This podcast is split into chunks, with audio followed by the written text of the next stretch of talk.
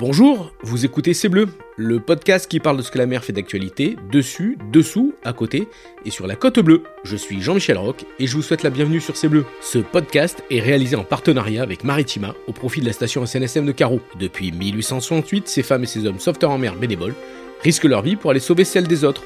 Dans la vie civile, ils sont marins, mécaniciennes, architectes, ingénieurs, profs, sapeurs-pompiers, retraités, électriciens et en 15 minutes, ils appareillent dans le calme plat ou la tempête, de jour comme de nuit, été comme hiver, pour prendre le large. En 2024, une nouvelle page de la station va s'écrire avec l'arrivée d'un navire de sauvetage hauturier de première catégorie. Mais avant son engagement opérationnel, la station SNSM de Carreau devra financer à elle seule 25% du prix total de ce bateau de sauvetage de nouvelle génération, soit 400 000 euros. Telle est la plus grande mission des sauveteurs en mer pour 2023. Alors soutenez-les en faisant un don sur le website station-carreau.snsm.org ou en venant les rencontrer sur le port de Carreau. En soutenant par vos dons les sauveteurs en mer de la station de Carreau, vous participez à écrire la grande histoire du sauvetage en Méditerranée et sur la côte bleue. Bonjour, bonjour à toutes et à tous. Ravi de vous retrouver euh, comme tous les 15 jours dans le podcast C'est Bleu au profit de la station SNSM de Carreau. Aujourd'hui, je vous promets un podcast exceptionnel. Euh, cet homme a fait de l'histoire son métier, comme d'autres sont plombiers, électriciens ou maçons. Cette histoire, c'est la grande histoire, celle avec un grand H. Il la découvre, il la tutoie, la questionne, la partage et la sort des eaux et révèle ses mystères à tout passionné de littérature ou d'archéologie. Et tout cela dans la Grande Bleue, à quelques encablures du Vieux-Port. Notre invité, ce passeur d'histoire, est aussi bien à l'aise à moins 80 mètres de profondeur que moins 30 000 ans ou euh, jusqu'en 1944. Je vous propose aujourd'hui dans ces bleus de rencontrer un plongeur de l'histoire, et pas n'importe lequel, puisqu'il s'agit de... Luc Vanrel, bonjour. Luc Vanrel, bonjour, merci de recevoir ici à Marseille les auditeurs du podcast de C'est Bleu et de Radio Maritima. Comme je l'ai dit en introduction, vous êtes un passeur d'histoire car on vous doit de nombreuses découvertes sous-marines, dont une encore plus remarquable que les autres, mais aussi votre participation à une des plus belles aventures d'inventorisation, d'analyse scientifique et de sauvegarde du patrimoine archéologique mondial. Alors avant de, raconter votre vie sous-marine qui est palpitante, qui tutoie l'histoire, ben, je vous laisse le soin de, vous présenter. oui, bonjour, alors euh, Luc Vanrel, je suis né... Euh, juste à côté d'ici, au pied des Calanques. Euh, donc, euh, un territoire extraordinaire d'aventure pour, la, un jeune garçon euh, dans ces années-là et qui va effectivement me marquer. c'est certainement possible que parce que ça n'était pas un territoire exclusivement urbain, bien qu'on peut aussi faire ce genre de choses, mais être dans la nature, essayer de comprendre euh, dans quoi sont enfouies ces racines, c'est quand même euh, euh, une passion, c'est le, sens de l'aventure. Et j'étais un jeune et lecteur passionné, je lisais beaucoup. Et bien sûr, j'ai lu du syntaxe. On va y arriver, voilà. Vous l'avez compris, chers auditeurs, on se retrouve au port de la Pointe Rouge. On est aux portes des Calanques de Marseille. Pour ceux qui connaissent, les Calanques, c'est un terrain de jeu extraordinaire. Et je comprends que Luc, ça vous ait marqué votre jeunesse, euh, cette eau bleue, ce calcaire blanc, euh, ces falaises qui tombent à pic. Et là, et là, aujourd'hui, on est quand même sur la grande histoire. On a préparé cette émission et, vous allez voir que, c'est euh, exceptionnel l'aventure qui vous est arrivée, vous, mais comment vous êtes arrivé à... Parce que vous, voilà, on va le dire, vous êtes la personne qui a découvert le Lightning P38 de Saint-Exupéry. Mais avant d'arriver à cette découverte, vous êtes un plongeur professionnel. Vous avez créé avec euh, votre papa la société Imadras, c'est ça? Oui, en 1979, euh, j'avais 19 ans alors. Et euh, on, est juste après Cousteau, on est au, début de, la plongée sous-marine. Oui, oui, oui, oui, oui, Mon père a commencé la plongée pendant la Seconde Guerre mondiale. Et il avait l'avantage d'être très grand et de paraître beaucoup plus âgé que son âge. Donc euh, il a fait croire qu'il avait 16 ans euh, et qu'il pouvait commencer à travailler. Donc euh, il a commencé à plonger en pied lourd assez jeune. On est juste à côté de, l'INPP. Absolument. Vous avez fait l'INPP Oui, bien sûr. Bien sûr Je suis scaphandrier classe 3. Euh, donc, oui, mais, mais j'ai même connu l'avant INPP. hein, donc, Quand le port de la Pointe Rouge n'existait pas. Et j'ai connu, bien sûr, puisque je suis né à la Pointe Rouge, donc j'ai connu le quartier avant le port, hein, 1964. J'ai une photo de moi tout jeune à côté du premier camion qui vient jeter les premières pierres pour commencer le chantier du port en 64. Mais là, c'est des petites dates parce que mm. après, on va voir des, dates qui sont fabuleuses. Donc, vous, vous quittez pas trop votre terrain de jeu finalement, puisque vous êtes originaire de la Pointe Rouge euh, au sud de Marseille. Vous faites vos classes ici à l'NPP. Ensuite, vous partez un peu comme tout euh, plongeur professionnel, euh, roulez votre boss sur des métiers euh, de, de, scaphandrier pieds lourds aux quatre coins de la planète. Mais après, vous revenez ici et vous créez Imadras, c'est ça Et qui est une, une oh, société spécialisée dans quoi? Alors, Imadras, au départ, était une, une société qui fabriquait du matériel de plongée. Mmh. qui ont créé, c'est-à-dire on a inventé certains produits, on, se perfectionnait. Donc c'était euh, super parce que c'était une, plateforme pour euh, prévoir euh, et réaliser tout ce dont j'allais avoir besoin plus tard, plus tard en fonction des besoins. Et puis la société s'est orientée, s'est un peu recentrée sur mon savoir-faire à un moment donné, donc essentiellement sur l'archéologie, le, patrimoine, mhm. ainsi que tous les milieux d'accès difficiles ou très difficiles.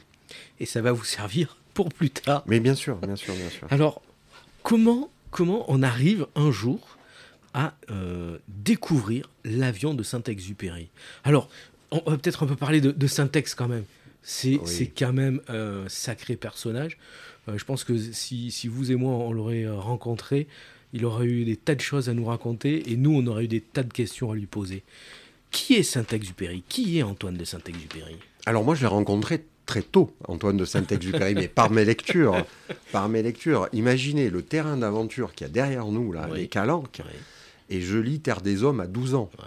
C'est un appel pour l'aventure. et je pense que euh, les lectures de Saint-Exupéry ont influencé euh, probablement euh, ma vie, et tout au moins le la, direction. la direction, la saveur que je trouvais à, certaines, à certains chemins plus qu'à d'autres. Voilà. Donc, Saint-Exupéry, Saint-Exupéry, c'est d'abord, il est, il est, connu comme pionnier de l'aviation, mhm. hein, dans la grande aventure de, euh, il, né au début du siècle. Il au en 1900, oui. Il né en, 1900. En 1900. 1914-1918, c'est la Première Guerre mondiale, l'utilisation de l'avion. De l'avion, et il va tout de suite euh, s'intéresser, euh, d'ailleurs il va commencer sa carrière de pilote dans l'armée, et puis plus tard ça va être la grande aventure du courrier postal.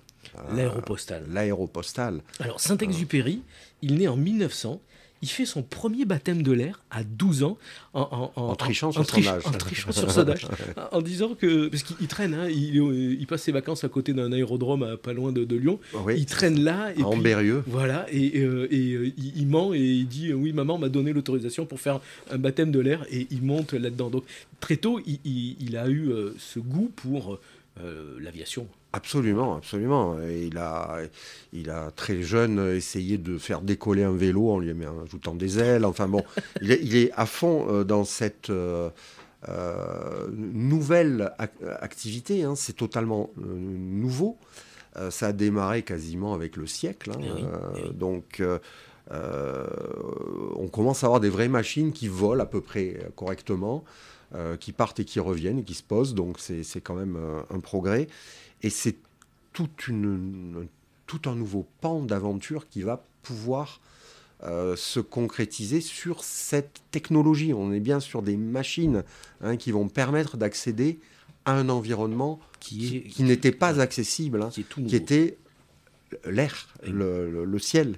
Alors Syntex, dans sa jeunesse, hormis le fait qu'il ait triché sur son âge pour faire un baptême de l'air, euh, c'est un rêveur.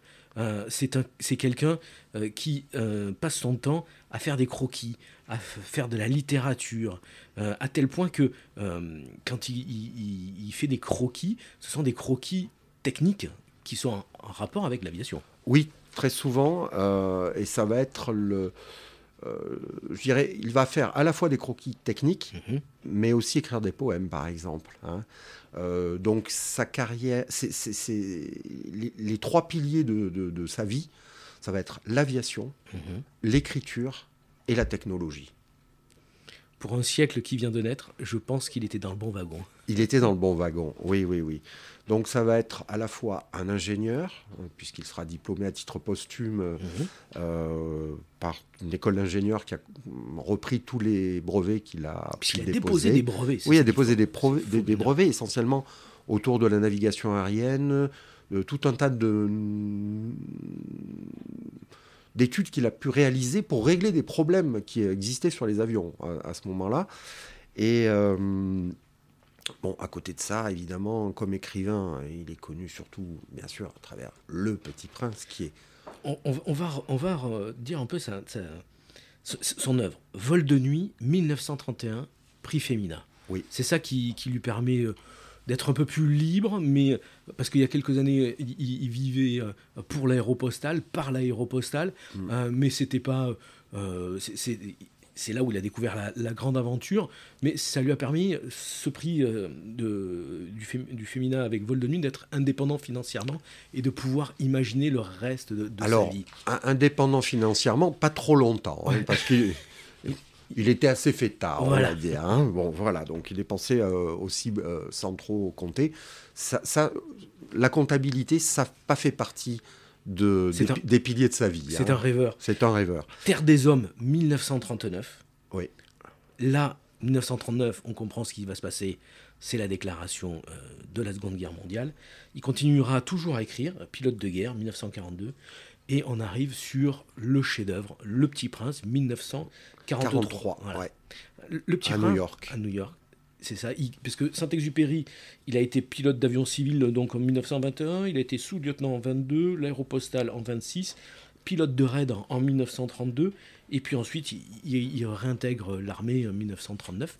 Mais déjà 39 ans, Et démobilisé en 40. hein. voilà, démobilisé en 40. Mais déjà, est- après euh, une participation excessivement active et engagée dans la guerre en tant que pilote de reconnaissance, puisqu'il y a la fameuse mission sur Arras, qui vaudra euh, bah, l'ouvrage en anglais, puisqu'il va d'abord être publié en anglais, si ma mémoire est bonne, Flight to Arras, vol euh, sur Arras, et en français, euh, Pilote de guerre, euh, qui sera considéré comme le premier texte appelant à la résistance Mhm. hein, contre, contre L'occupant. contre les Allemands, et euh, qui sera euh, autorisé, qui ne sera pas censuré par le, les nazis, mais par, mais. Vichy. Mais Euh, par oui, Vichy. par Vichy, pardon. Par Vichy, par le gouvernement de Vichy. Euh, parce que justement, euh, trop engagé euh, vers la résistance. Et qui sera aussi le premier pavé, enfin tout au moins la, la première pierre qui va le séparer un petit peu du gaullisme, puisque lui a une vision qui est plus générale et est très attachée au fait qu'il ne faut pas euh, opposer les Français, mais au contraire être tous réunis contre euh, les Allemands. Donc Saint-Exupéry se retrouve euh, aux États-Unis, il est démobilisé, il passe son temps entre les États-Unis et le Canada pour, pour écrire ce, ce fameux euh, Petit Prince, mais il trépigne, il, il en peut plus, il a envie de, de remonter dans, dans un avion, il, est, il a déjà 43 ans, ce qui est pour un pilote, euh, après tout ce qu'il a vécu, je vous passe les crashs, etc., c'est déjà, il est très très très âgé. Quoi, Pour un pilote militaire, Ouais. c'est très âgé, et pour un pilote euh, de- d'appareil de, reconnaissance à haute altitude comme le Lightning, c'est excessivement âgé. En général, les pilotes de Lightning ont moins de 30 ans. ouais, c'est- c'est... Parce que c'est un avion qui nécessite des, des réactions euh, très rapides euh, et d'être capable d'encaisser aussi la haute altitude. On est en cabine non pressurisée. Euh, donc fait euh, froid. il fait froid, euh, on a des combinaisons chauffantes, mais les combinaisons chauffantes c'est bien. Quand on s'équipe en Corse euh, au mois de juillet, Il, fait, Euh, il fait 35 degrés. on, on sillades, commence par une grande suée, après on va être glacé en altitude. Il, il faut, Enfin- il faut travailler dans le, le cockpit avec un masque à oxygène. Un masque à oxygène, oui, puisqu'au-dessus de 3000 mètres, on commence à avoir besoin d'oxygène. hein. Ça se rapproche un peu de la plongée sous-marine, dites-moi ça. Euh, tout à fait, d'ailleurs, Saint-Exupéry dira à propos du Lightning, qu'il a l'impression de que ses missions ressemblent, à, il a l'impression d'être un scaphandrier euh, croisé avec un comptable euh, euh, par rapport au nombre de cadrans. Et évidemment, c'est totalement différent des premiers avions qu'il a pu fréquenter au début du siècle. Au début du siècle. Pour ceux qui ne savent pas ce que c'est qu'un Lightning P-38, c'est un, un, magnifique avion bipoutre avec deux moteurs qui, qui, marchent, qui sont bi, avec un biturbo, avec un turbo compressé. ça, ça développe une puissance phénoménale. Euh, et c'est sur cet avion que le 31 juillet 1944, Syntex disparaît. Il disparaît, mais personne ne sait où il disparaît. Et on commence à le chercher. Voilà, c'est, il faut imaginer que Saint-Exupéry, en 1944, euh, c'est euh, le Zinedine Zidane actuel, c'est un grand acteur, on pourrait le comparer à un grand acteur, c'est une star. Ah, c'est une des personnalités les plus connues sur la planète. Hein. Euh, puisqu'il il est vraiment euh, très connu, euh, notamment côté Allemagne. Hein. il est connu de tous les aviateurs de, la planète, au Japon, partout, aux États-Unis. Et c'est cette singularité, singularité d'être à la fois un aviateur et un écrivain. Mhm qui va apporter cette notoriété parce que il a raconté, et de façon sublime, bah, ses aventures aériennes euh, en faisant plus que raconter ses aventures aériennes. Parce que quand on lit du syntaxe, évidemment, euh, la puissance du texte n'est pas dans les mots, elle est entre les lignes. C'est-à-dire, c'est la réflexion qu'il est capable de susciter chez le lecteur qui fait toute la valeur littéraire de, son travail. Son chef-d'œuvre, c'est Le Petit Prince. Pour, pour les gens qui, qui, qui, lisent Le Petit Prince, euh, tout le monde a lu Le Petit Prince, c'est le texte le plus traduit au monde après la Bible.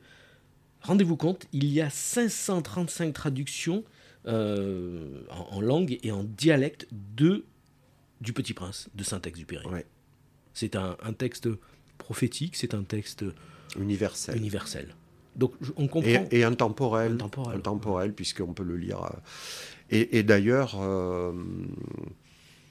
l'idée que le Petit Prince soit un conte pour enfants, c'est un peu approximatif. Effectivement, on peut le lire comme un conte pour enfants, mais franchement, il y a peut-être des contes beaucoup plus plaisants et d'actualité. Euh, plus, plus, parlant aux, jeunes d'aujourd'hui. Comme vous l'avez dit, il faut lire entre, entre les lignes. Et, pour ça, j'aurais tendance à dire, euh, il faut lire Le Petit Prince euh, au, moins, au, moins, trois fois dans sa vie. Euh, peut-être enfant euh, pour euh, rester sur de belles images, comme le secret du renard. Hein, on ne voit bien qu'avec le cœur, l'essentiel est invisible pour les yeux. Mais il faut aussi le lire après, à l'âge adulte, je pense. J'aurais tendance à dire le lire après 40 ans, c'est bien. Et puis le lire dans le troisième âge pour y retrouver bah, tous ces plaisirs de et toutes les réflexions philosophiques que le Petit Prince met en place chez le lecteur, alors que ça n'est pas écrit dans le texte. Hein. C'est ça le, toute la force de cet ouvrage. Le questionnement mm. euh, sur l'époque, sur euh, le, mode de vie, qu'est-ce qu'il y a après. C'est ça le, message euh, universel du Petit Prince. Oui, oui.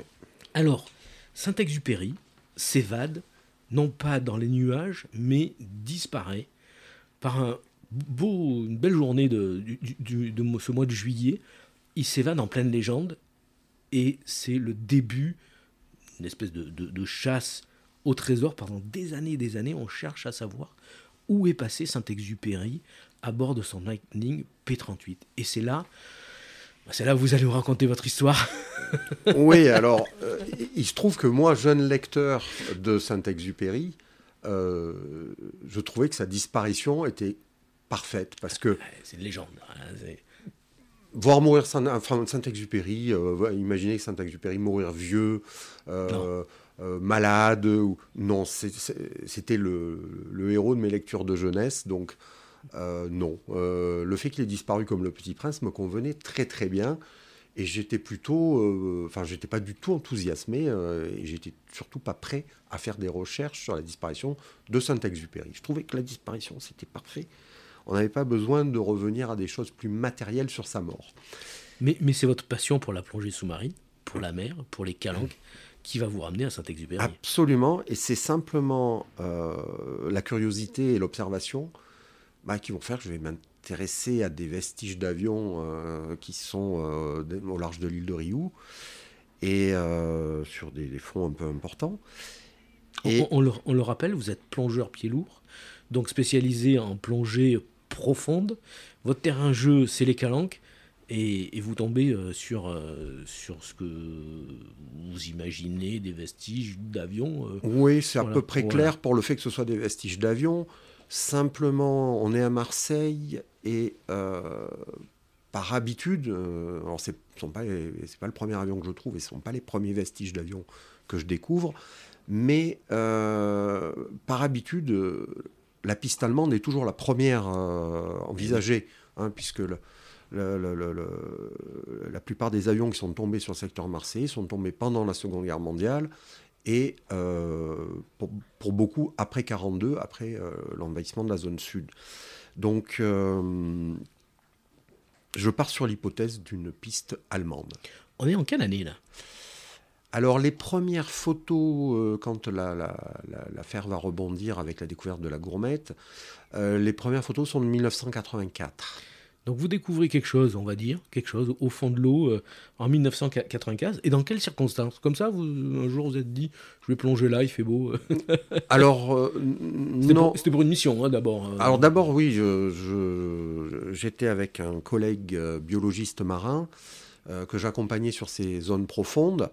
Et quand il mettait en place ces expériences et que l'eau était exceptionnellement claire, ce qui arrivait à l'époque quand même assez souvent euh, dans ces grandes profondeurs, je m'écartais un petit peu pour aller, moi, explorer euh, les, zones un petit peu plus basses.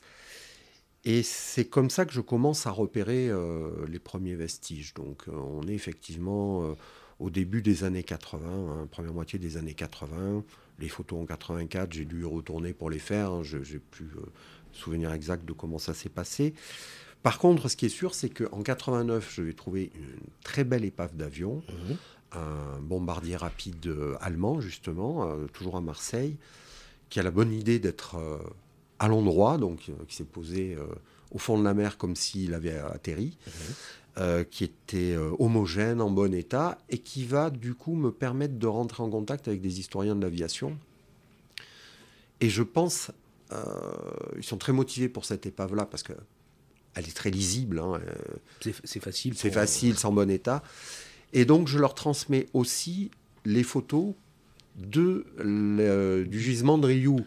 De l'autre euh, chose. voilà, mais c'est tout cassé, concrétionné, c'est en très mauvais état et euh, ça n'aboutit pas. Donc en 89, je pense encore être sur la piste d'une épave allemande. Et là, qu'est-ce qui se passe? Le 7 septembre 1998, Branle-bas de combat à Marseille. Ah oui, absolument.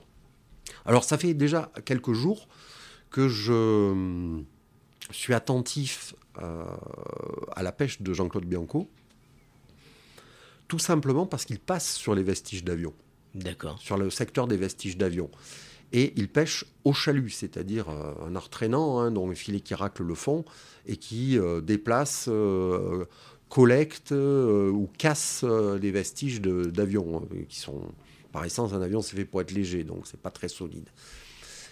Et le 7 septembre 98 donc Jean-Claude Bianco remonte euh, une gourmette dans son filet mais ça ne sera porté à la connaissance du public que beaucoup plus tard.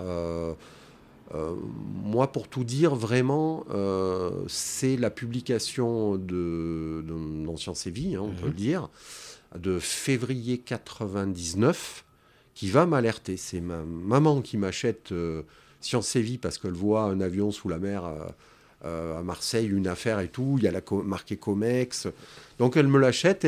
Marseille à ce moment-là est un petit milieu. Exactement. La Comex, Henri Germain Deleuze, qui, qui, a créé cette fameuse société d'expertise sous-marine qui est installée sur, sur le Vieux-Port. Et, là, bah, le puzzle, les, les, pièces sont en train de se mettre petit à petit en place. Tout à fait. Alors, Parce qu'entre-temps, quand vous avez vu Bianco qui pêchait, vous avez pris des précautions, c'est ça?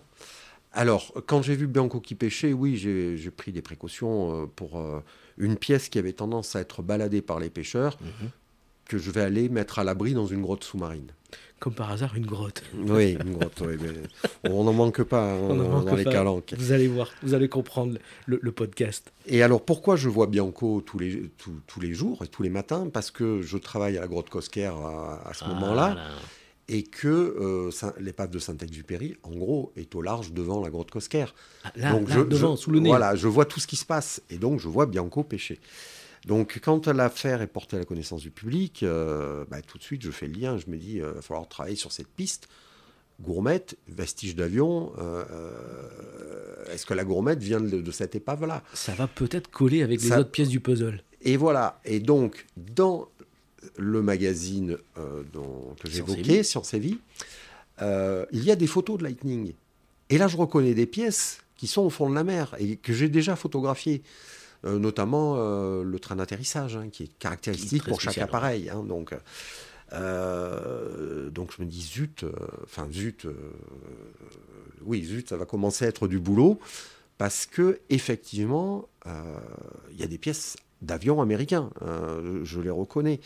Et là, vous reprenez votre bâton de pèlerin et vous allez retrouver vos camarades à qui vous aviez proposé le, bombardier allemand, c'est ça? Exactement. Euh, mais ça, côté français, ça n'aboutit pas. Euh, et je vais trouver de l'assistance aux États-Unis. Hein. on est en 99, début 99. oui, parce que le P-38 est un avion américain. Américain, hein, qui avait été confié par les Américains aux Français. Euh, mais surtout, c'est les débuts d'Internet. Les années 2000. Les années, les années euh, ouais, 99, euh, on, est au, tout, début, au tout, début, hein, avec les modems euh, téléphoniques. c'est ça, qui faisait des bruits incroyables. Et donc, je vais pouvoir rentrer en communication avec, beaucoup plus facilement avec des associations américaines, avec des, des associations de vétérans notamment, et avec... Des passionnés de Warbird, ça s'appelle. Et de Missing, et de Missing in Action. In Action, voilà. voilà. Donc euh, j'arrive comme ça euh, à être euh, mis en relation par le président de son association de vétérans avec Jack Curtis qui a fait toute la guerre chez nous sur P-38. Mhm. Donc il connaît. Donc il connaît parfaitement l'avion et qui est, d'après le président de son association, le meilleur chasseur de MEA. Alors le MEA, c'est Missing in Action, c'est perdu au combat, disparu au combat. Euh, les Américains n'ayant pas comme nous le culte du soldat inconnu, ce qui simplifie beaucoup de choses, euh, ils ont le mur des disparus au cimetière d'Arlington. Tout est inventorié, tout est... Chaque soldat perdu est nommé sur le mur des disparus. Et donc euh, Jack Curtis a fait de ses vieux jours un, travail. Un sacerdoce, on va dire, comme ça, un peu Oui, bah ça, commence déjà parce qu'il voudrait retrouver son meilleur ami, son ailier, avec qui. Euh, son compagnon de chambrée, qui, est euh, euh, mort le jour de Noël 44. Donc, peu avant la fin de la guerre, quelque mhm. part. Pardon. Et qui va comme ça le retrouver d'ailleurs pendant les recherches Saint-Exupéry et euh, pouvoir faire rayer son nom du cimetière euh, d'Arlington pour euh, et, faire inhumer. Il y avait quelques grammes d'ossements, mais retrouver avec son épave, je crois qu'il y avait une phalange et deux bricoles peut-être dedans. voilà, mais il est enterré chez lui, il est rentré au pays, voilà. Et alors pourquoi Jack va s'intéresser à cette affaire euh, qui va forcément représenter un gros travail de, recherche? D'archives. D'archives. Parce que, un, peut-être c'est Saint-Exupéry. Or, Saint-Exupéry est peut-être encore plus connu aux États-Unis qu'en France. C'est vraiment quelqu'un de très important pour les Américains, de très connu. Euh, mais. On, va, dire une petite anecdote. Oui. On fait ce, ce podcast, il est fin novembre, mais il y a quelque temps, à New York, euh, pourquoi je, veux refaire à tout prix ce, podcast Il y a quelque temps à New York a été inaugurée la statue qui représente le petit prince en face du consulat à New York, de consulat de France à New York. Voilà. Donc Syntex est très très connu aux États-Unis. Oui, oui, tout à fait. Et, et si c'est pas Syntex, ça sera, ça sera très probablement un pilote américain Donc, quelqu'un à faire rayer du mur des disparus si on arrive à aboutir à, identifier. à une identification. Et donc, là, vous commencez on le dit, le puzzle, il, commence à, prendre tournure. Donc, la gourmette, euh, la fameuse histoire, l'emballement médiatique, Henri Germain Deloz, euh, Jean-Claude Bianco, euh, et vous derrière, petit à petit, avec tous les, intervenants, les, experts, les, conseillers en, en, Warbird et en P38, bien vous, le puzzle prend, prend forme jusqu'à un point où vous êtes sûr à 100% que le P38 qui est au fond de l'eau devant les calanques, euh, entre et, euh, et, et, les calanques, c'est bien celui de Syntex. Oui, absolument. Euh, ça va être un travail qui va être long au départ jusqu'à ce que je réalise que sur la liste des pertes qui a été établie par un, historien amateur de Cannes, Philippe Castellano, euh, qui a fait un travail de compilation euh, assez remarquable sur une vingtaine d'années de toute la documentation disponible sur les pertes, euh, surtout sur les pertes américaines pendant le débarquement de Provence. Le, on va dire que l'éventail commence à, se, resserrer. Hein. Donc 42 Lightning ont disparu mhm. le long du littoral provençal.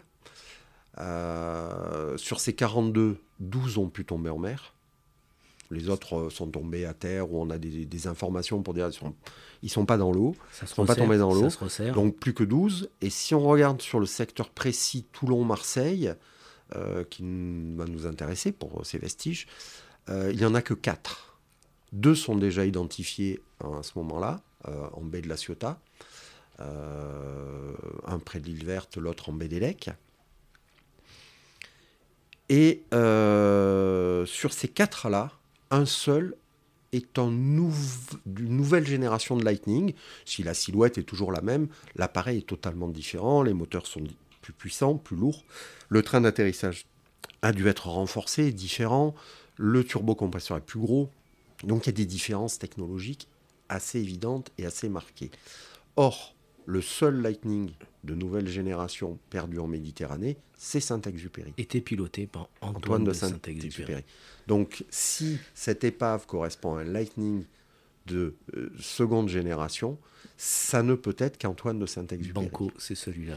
Et c'est donc comme ça que je vais euh, pouvoir euh, avancer et déclarer en mai 2000, non pas un, mais deux avions qui sont tombés au même, endroit un Lightning P38 qui était piloté par Antoine de Saint-Exupéry et un Messerschmitt BF109 qui, à ce moment-là, est toujours euh, inconnu, dont, l'immatriculation et le pilote ne sont pas connus. Ça, ça, brouille un peu les pistes. Alors ça a brouillé sérieusement les pistes parce que je rappelle que j'étais parti sur une piste allemande au départ et que quand je tombe sur des morceaux allemands, euh, je me dis chaque fois, c'est pas ça, euh, on s'est planté. Et euh, j'ai perdu beaucoup de temps à essayer de faire coller des morceaux du Lightning à des avions allemands.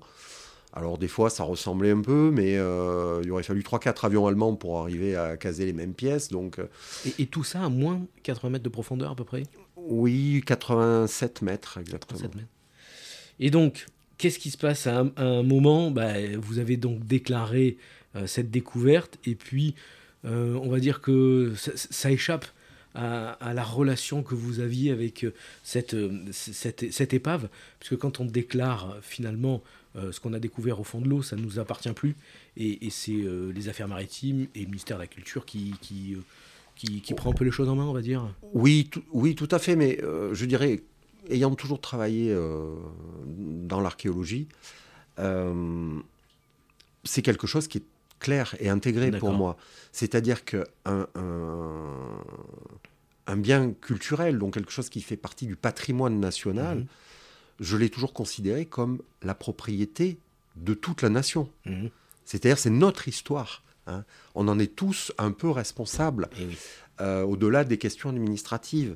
Et euh, imaginer se l'approprier ou, ou s'en faire une collection privée, c'est voler tout ce qu'on peut Toute la nation française, sauf soi-même.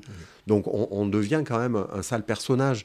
Donc dans ma psychologie de, la découverte et de la déclaration, j'ai pas ce genre de problème parce que c'est pas quelque chose de nouveau pour moi et c'est quelque chose sur lequel bah, j'ai toujours eu, depuis que je suis jeune, une ouverture d'esprit qui était celle-là.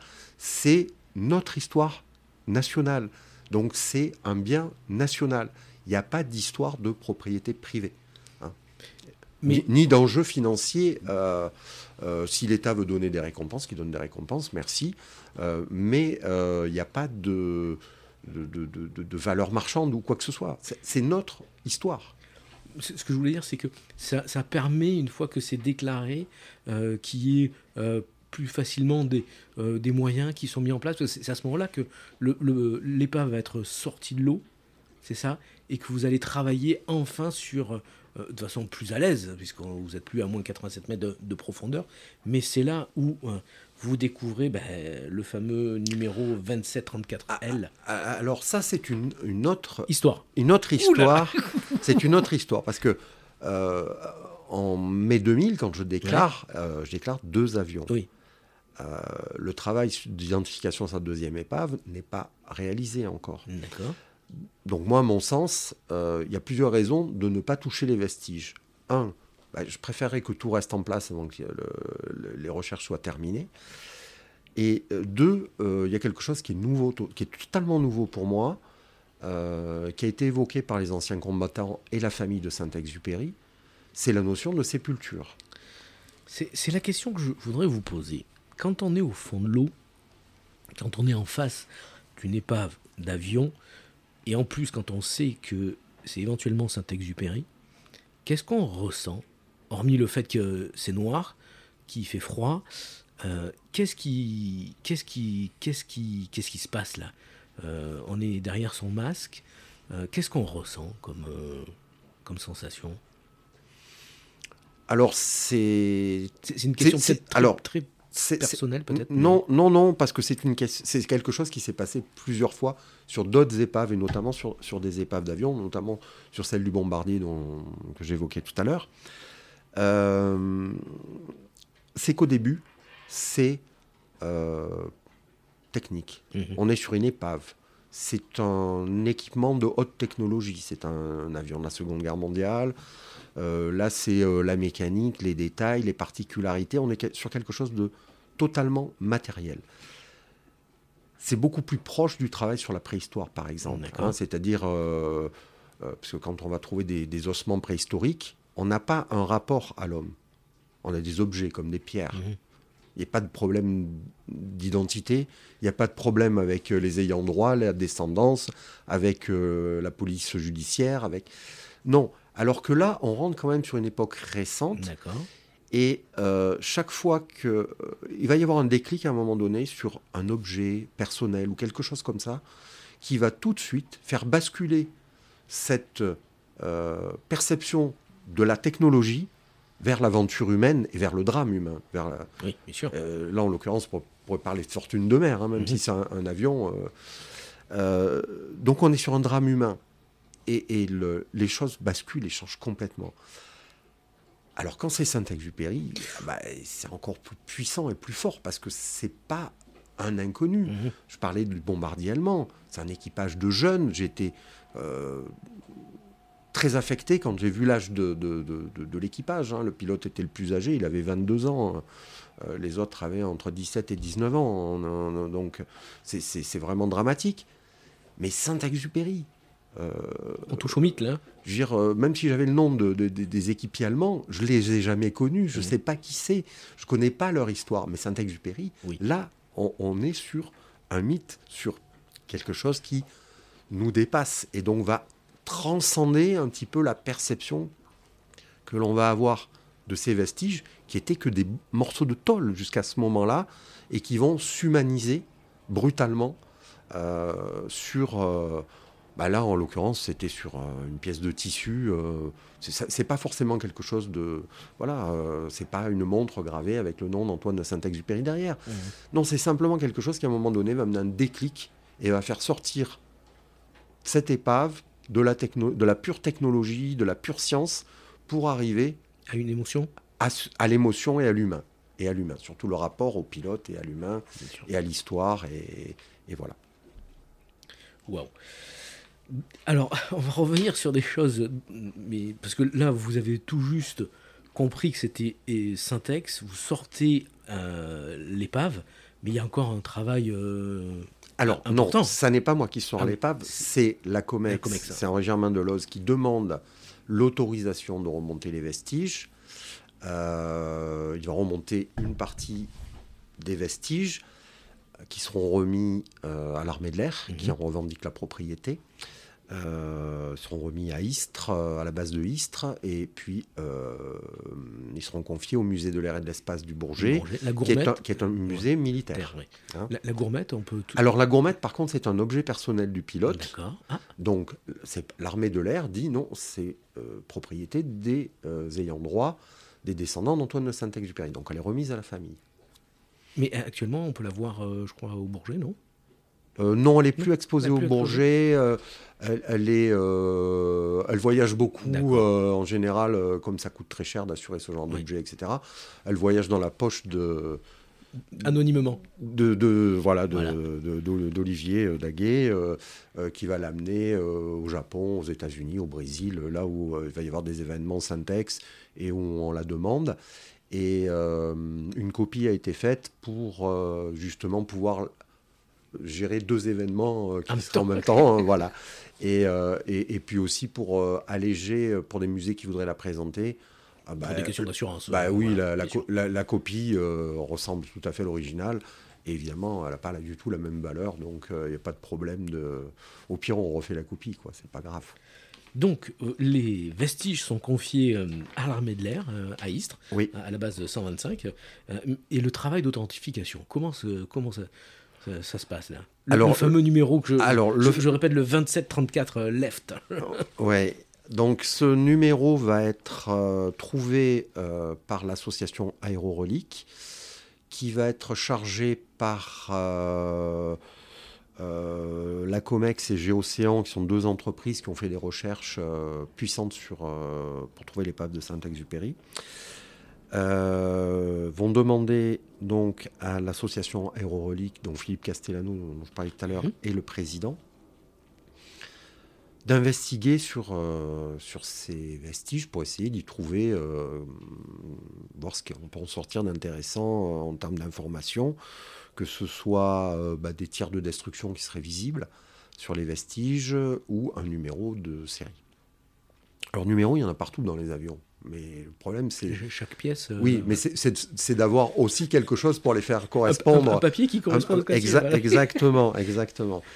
Or, euh, dans le caisson du turbocompresseur, qui par chance, enfin par chance, par nécessité technologique est en inox euh, pour tenir les, les hautes températures et donc très résistant à la corrosion et autres, le fameux marquage 2734 va être trouvé. Or, il se trouve que le 2734 n'est pas le numéro militaire de l'avion de Saint-Exupéry, Ça brouille encore les pistes. oui, mais bon, ça, c'était euh, un petit peu plus connu. C'est le numéro euh, civil de l'appareil, c'est-à-dire celui apposé par le constructeur sur les chaînes de montage, qui après va correspondre avec un contrat militaire. Et bon, bah, il se trouve que c'était le bon numéro. Voilà. Donc l'appareil est identifié une deuxième fois. Euh, la première fois, c'était par euh, déduction technologique et le Mhm. fait que c'était le seul appareil de deuxième génération qui pouvait être là. Euh, là, ça va être par un numéro de série. La boucle est bouclée, le puzzle est en place. Pas du tout, Pas, du, tout. pas du tout. Tout- c'est ce que tout le monde pense, tout le monde est content, l'épave est trouvée, l'affaire est terminée. Mais pour moi, c'est pas, ça n'est que le commencement de l'enquête, parce que on va reprendre toute la recherche avec une nouveauté majeure. Syntex est mort à Marseille. Voilà. Donc on va pouvoir réétudier toutes les possibilités de plan de vol, d'alerte, etc., de tout ce qu'il a pu déclencher sur son parcours, en sachant que son parcours se termine à Marseille, alors qu'il était prévu uniquement sur l'axe Grenoble-Bastia. Parce qu'on on- on le rappelle, Syntex décolle le Borgo, ça se trouve euh, à quelques kilomètres au, au sud euh, de Bastia, De Bastia, ouais. pour une mission euh, de reconnaissance aérienne à très haute altitude. au-dessus des, Alpes. Et en retour, forcément, il, il, a vu un petit souci sur un vol précédent au-dessus de Marseille. Donc on se doutait qu'il allait faire un petit tour au-dessus de Marseille pour déclencher ses, caméras et ensuite rentrer sur, sur la Corse. C'était ça le plan de vol. Quoi. Tout à fait, tout à fait. Et et donc euh, l'étude de, toute la documentation qu'on arrive à mettre euh, en place euh, va montrer que Syntex, déjà, ne va pas en ligne droite sur Grenoble. Un mosquito de reconnaissance avait été chargé de faire la même mission le matin plus tôt. Il n'a pas pu la remplir à cause de la couverture nuageuse. Donc c'est possible que Syntex, dès le décollage, a prévu une mission bis au mhm. cas où un plan B au cas où il ne puisse pas remplir correctement sa mission de renseignement qui est sur euh, la vallée du Rhône et la Savoie. Euh, puisque les Américains vont le détecter au radar, franchissant la côte vers hier.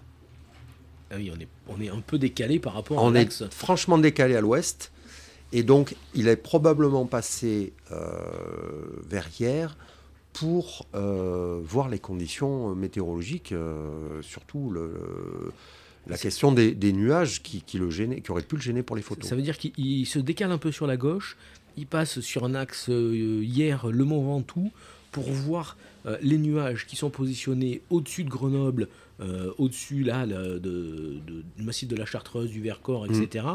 Et ensuite, il pensait peut-être revenir euh, pour faire les, non, photos. Non, il, il, a, il, a, il a ensuite été euh, droit sur Grenoble. Hein. il a rempli sa, enfin, on, sait, on suppose qu'il a tenté de remplir sa mission parce que, mhm. effectivement. il, euh, est détecté ailleurs, c'est ça? Non, mais entre, entre les témoins sur Grenoble et puis les constatations des Allemands, euh, il cherchait a priori une altitude de travail parce que euh, il fait des piquets, euh, il remonte en chandelle. il cherche vraiment une altitude de travail à cause des nuages a eh priori. Donc il, fait quand même sa, mission. Il est donc suivi par les Allemands avec une très haute attention parce qu'il s'est décalé vers hier, il s'est dépalé à l'ouest vers hier. or hier, Toulon sont des zones hautement stratégique, euh, tant euh, sur le plan euh, de l'aéronaval pour hier, hein, puisqu'il y a de, à ce moment-là, hier est une base aérienne importante, mais il y a aussi le, port, le port, de hier qui est amplement fourni en, en, moyens de défense. Et puis, il y a Toulon qui est pas loin. Donc, un appareil de reconnaissance 15 jours avant le débarquement, alors que les Allemands sont aussi sur le grill en train de, d'essayer de savoir ce que leur préparent les Américains, à quel moment ils vont leur tomber dessus, ça ils en mhm. sont sûrs. C'est euh, une, euh, une, attention particulière qui va être euh, pour cet avion de reconnaissance. Et c'est la station radar allemande qui est près de Lyon qui va mettre deux aérodromes en alerte pour l'intercepter au retour, puisqu'ils n'ont plus trop les moyens de l'intercepter, euh, euh, partir dans tous les sens. Les Allemands, à ce moment-là, ils n'ont plus que 12 appareils d'interception. Dans le, secteur pour le groupe de chasse qui gère tout le quart sud-est de la France. Ah hein. oui, d'accord, ça fait peu. Quoi. Ça fait peu. Hein, euh, le débarquement de Normandie a déjà eu lieu, donc il y a des gros problèmes d'avitaillement. de pilotes Pilotes, oxygène, munitions, carburant. Donc ils sont un peu à l'économie. Donc ils ont plutôt tendance à envoyer les intercepteurs couper la route d'un appareil plutôt que de les prendre en chasse, mhm. de les poursuivre réellement. Ça, consomme trop, c'est plus adapté. Et bien souvent, euh, les pilotes vont partir euh, sur ce type de mission seuls. Euh, et non pas en escadrille. et, non pas en groupe. Donc. Syntex fait sa mission. Fait sa mission et. Revient la station radar allemande va mettre en alerte Bron, près de Lyon, et Aix-les-Milles, près de Marseille. Or, les Allemands le suivent en direction du littoral. Ils le perdent au radar parce qu'ils perdent de l'altitude. Euh, après, c'est des observateurs aériens qui le suivent. Et donc, on arrive très bien à voir qu'il va vers la côte. Connaissant la stratégie imposée par le manque de moyens aux Allemands à ce moment-là, euh, je me dis, euh, c'est pas Bron euh, qui a envoyé des, chasseurs à sa poursuite. Euh, C'est trop loin. C'est euh, voilà, je veux dire, il serait arrivé sur lui quand il était en Corse et euh, non. Donc pour l'intercepter, ils ont envoyé un chasseur au devant de lui, donc d'Aix-les-Milles. Donc le premier soupçon, c'est que s'il a été intercepté par un avion euh, allemand, c'est un avion qui est parti, qui tout au moins dépendait du groupe de chasse sud, euh, donc euh, qui gérait euh, Aix-les-Milles, mais aussi Istres, Orange, Marignane, tous les aérodromes, sachant qu'ils dispatchaient des avions un petit peu partout, puisqu'il n'en Mhm. restait que 12, Mhm. et qu'une seule attaque américaine aurait pu Tout, détruire les tout, 12. ouais. Donc hein, les avions n'étaient pas dans les hangars, ils étaient cachés souvent euh, sous les bois, dans les forêts, euh, euh, et, et, dispersés sur, toutes les, sur tous les petits aérodromes qu'il y avait autour de... de- Et donc euh, bah, c'est comme ça que petit à petit, en montant les recherches, on va euh, bah, malheureusement aussi découvrir que la documentation du groupe de chasse a été détruite. Mhm.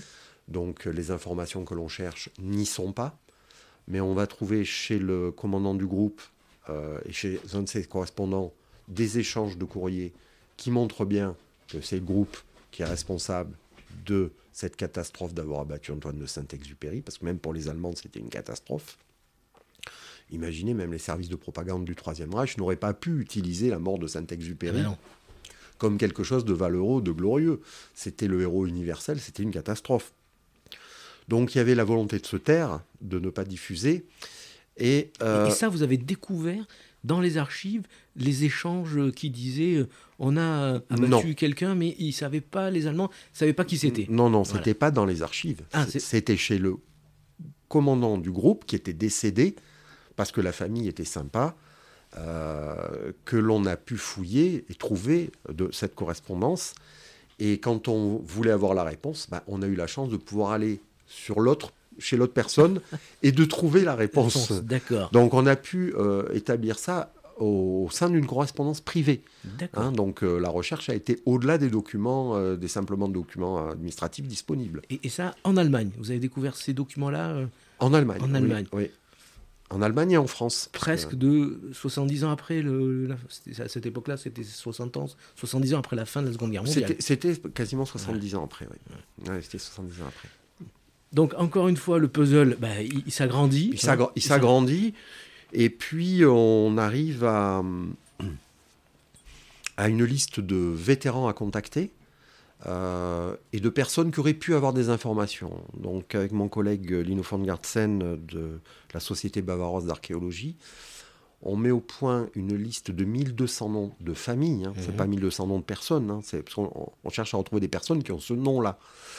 Euh, en éliminant euh, tous les noms qui ont plus de 300 occurrences dans les bottins allemands, donc pas de Schmitt, pas de Müller, en France on n'aurait pas eu de Dupont, de Durand, de Mhm. Martin.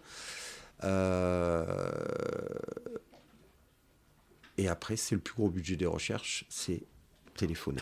À Ça, l'international. Ça, ça, c'est mon collègue Lino qui s'en chargeait, puisqu'on était plus sur des, sur, sur des gens parlant allemand. Et donc, il va téléphoner à des gens. Est-ce que, bon, bonjour, on est des chercheurs. euh, Est-ce que vous auriez eu euh, un oncle, un grand-père, euh, quelqu'un de la famille qui a participé à la guerre, qui aurait été dans le sud de la France, etc. Qui était pilote à Qui cette était- époque. euh, ou, ou qui était pas. qu'on n'avait pas que des pilotes, hein, on avait. Ah, des observateurs. euh, euh, fait une liste de 1200 noms de gens qui auraient pu avoir une information. D'accord. Donc il y avait d'autres administrations que la, la Luftwaffe. Et c'est un travail colossal et qui va finir par porter ses fruits pour une personne qui n'était pas sur les 1200 noms. C'est ça qui est le plus incroyable.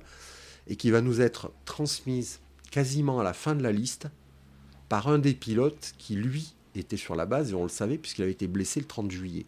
Et donc on savait qu'il était à l'infirmerie le 31. Et qui va dire à mon collègue Lino, euh, je me souviens pas très bien de ce qui s'est passé à cette période-là. Par contre, appelez mon collègue euh, Horst Rippert, parce que lui a une très bonne mémoire de ce jour-là, il sait très bien ce qui s'est passé. Sauf que Horst Ripper, c'est pas n'importe qui à cette époque euh, en Allemagne.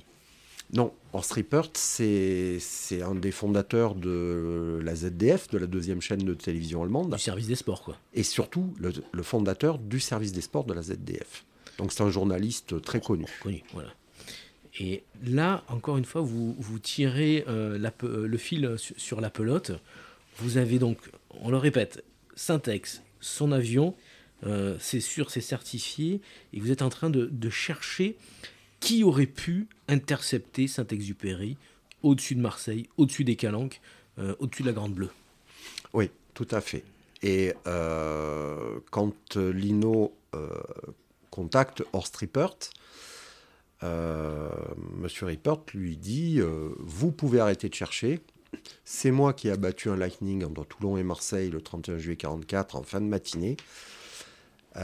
J'ai espéré toute ma vie que ce soit pas Saint-Exupéry, mais maintenant que l'épave est identifiée, bah, il n'y a plus de doute. voilà. Donc euh, il va euh, nous livrer ses confidences. Mhm. Il va... Euh, on va pouvoir aussi chercher un petit peu chez lui ce qu'il a en termes de documentation et autres. Mais il refuse que ce soit porté à la connaissance du public. Hein. on est en 2006 à ce moment-là, avant son décès. Donc tout est déposé chez son notaire et mhm. normalement on y aura accès après sa mort. On va mettre deux ans, euh, avec beaucoup de tact et de diplomatie, pour arriver à lui faire accepter, en 2008, l'idée d'une interview filmée.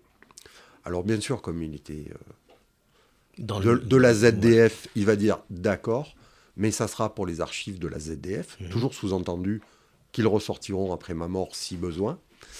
Euh, et quand le documentaire, quand on, pardon, l'interview est faite, Monsieur Rippert, euh, ça se passe chez lui, est assez abattu, euh, donc il a témoigné face caméra. Il, encaisse il y a du monde, il est épuisé, il est assis, bouge plus. Euh, on lui dit, Monsieur Rippert, qu'est-ce qu'on fait avec les, images? Ce qui était prévu, c'était les archives de la ZDF. Et là, fatigué, il nous dit, faites-en ce que vous voulez, l'air de dire, maintenant laissez-moi tranquille, quoi on prend ça pour un accord. on se regarde tous, on est bien entendu, ok, faites-en ce que vous voulez. On va pas plus loin, on prend ça pour un accord. Et euh, on va donc révéler au public cet axe des recherches à travers un premier livre, euh, d'abord que je vais coécrire avec euh, mon ami Jacques Pradel, qui s'est passionné pour cette histoire, bien sûr. Et puis. Il y a un peu de bruit dans l'Algeco. Oui. Marcel. C'est celui-là, voilà. Et, euh, et donc, bah, tout de suite, les médias rebondissent là-dessus. et l'affaire explose avec ses contradicteurs, avec tout un tas de choses. bon, il faut savoir qu'à ce jour, si la documentation a été détruite, on en a quand même retrouvé euh, qui était revenu de l'Est, de l'Allemagne de l'Est, après la chute du mur, euh, qui était illisible sur le 31 juillet 44. Trop de monde avait regardé les microfilms et euh, il s'abîme dès la première lecture. Sauf que là, avec Lino, on a une idée géniale. C'est qu'on se dit que le premier, le premier copiste a peut-être eu les documents lisibles. Et, il a peut-être fait. Et, on est chez des Allemands, c'est sérieux. Donc il y a une liste des gens qui ont consulté ce document. Et donc le on contacte le premier historien qui a consulté les documents et en a fait une copie. et, et sa copie est tout à fait lisible. Et donc à la journée du 31 juillet 44, on a un document allemand qui précise que un Lightning a été abattu sur le front sud, donc la Méditerranée, et trois sur le front ouest c'est-à-dire euh, côté euh, Atlantique, Atlantique, et, nord de la France. Ce qui correspond parfaitement aux pertes américaines, sauf que le seul Lightning perdu sur la Méditerranée, c'est Saint-Exupéry. Donc on, a euh, plusieurs confirmations aujourd'hui du fait que Saint-Exupéry a bien été abattu par la chasse allemande. C'est plus compliqué dans le cas de M. Rippert, mmh. parce que je dirais qu'on n'a que son honnêteté morale, dans le sens, déjà, où il a... Il n'y a pas de preuve, c'est ça ce que vous voulez dire? On n'a pas de preuve écrite, on n'a pas de témoignage écrit, sauf qu'aucun historien allemand euh, qui a travaillé sur la question a réussi à mettre à mal son récit. Il était là au bon endroit, le bon jour. Euh, Too much, quoi. Donc, euh, C'est ça, et puis surtout le fait que pour nous, Il voulait pas témoigner, il voulait pas que ce soit Ouais. public. Euh, c'est quelque chose dont il avait euh, une honte catastrophique, avoir Bien battu Saint-Exupéry, d'autant qu'il a appris à piloter parce qu'il avait lu Saint-Ex. Et voilà. C'était son héros. La boucle est bouclée. Je voulais, vous- je voulais que vous racontiez ça parce que je le savais que euh, Horse Reaper avait, avait, me- euh, avait eu le goût de l'aviation grâce à Saint-Exupéry. Ben voilà, je crois qu'on on Voilà. arrive. euh, Mais après, il y a encore une autre histoire dans l'histoire. Euh, le, le, le, le corps de Saint-Ex, mais, mais aussi euh, le prince allemand. Alors, oui, que- le prince allemand, ça, je dirais, c'est quand même la partie qui est la plus attachée à la solution. C'est-à-dire que si on ne s'occupe pas du deuxième appareil, on n'a pas la fin de l'histoire Syntex. D'accord. Pourquoi? Parce que quand on va voir les vétérans en Allemagne et qu'on leur demande euh, des renseignements, des questions, euh, on a presque toujours la même réponse. C'est je ne souhaite pas m'exprimer sur ces années-là. Merci, au revoir. Hein. C'est euh, le trou noir de l'histoire allemande. C'est la, Le traumatisme. c'est le traumatisme national euh, historique. Euh, c'est la peur d'être pris pour d'anciens nazis. Pour certains, c'était vrai, pas, pas systématiquement, mais c'était, ça a pu être souvent vrai. Euh, les vétérans ne veulent pas s'exprimer. Euh, donc c'est un problème. Euh, la documentation est détruite après leur mort, en général, par leur famille. On a donc un gros, gros souci. Sauf que on s'intéresse au deuxième avion qui était euh, avec celui de Syntex, qui est tombé huit mois avant. Donc c'est tout aussi une très très belle aventure de recherche, de, de, de- de- de déduction, euh, d'études du moteur euh, qu'on amène en Allemagne pour l'étudier au, au Deutsche Museum parce que c'était plus pratique.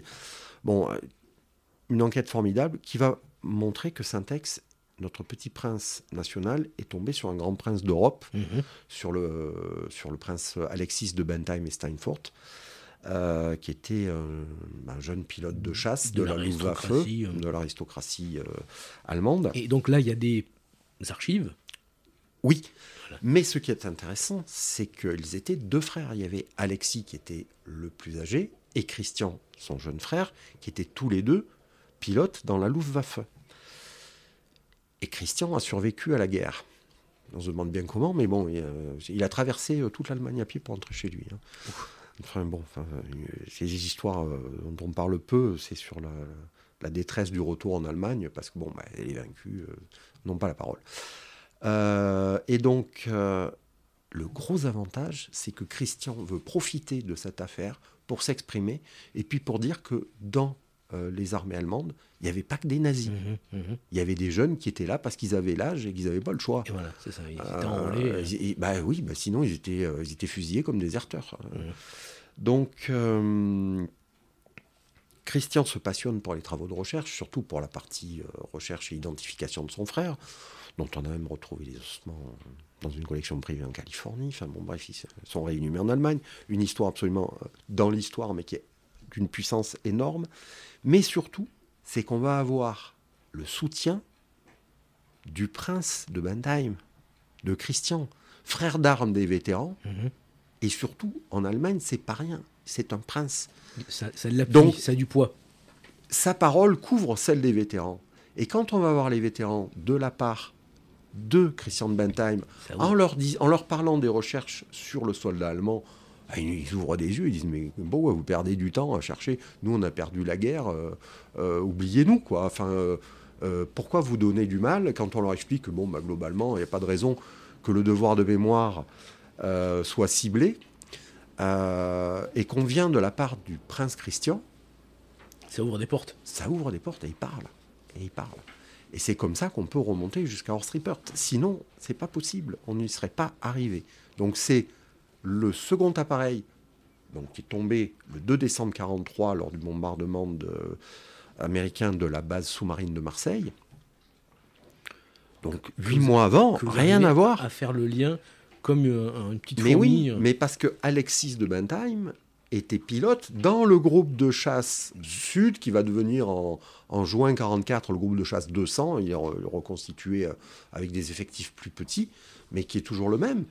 Et Horst Rippert était instructeur euh, dans le groupe de chasse sud et est resté jusqu'au 31 juillet 44, pardon, jusqu'au 15 août dans le groupe de chasse 200.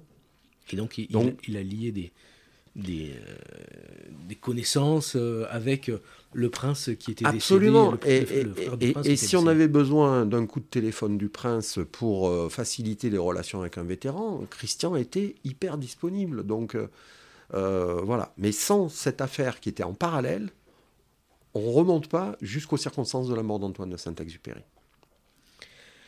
Eh bien, mes chers amis, euh, je crois que là, on, a euh, une page euh, d'histoire avec, avec un grand H. On va faire une pause parce que parce qu'il y, y, avait une autre partie de ce podcast, mais je crois, j'espère qu'on n'a pas trop perdu de, de, monde à l'audition parce qu'il y avait encore une grande histoire.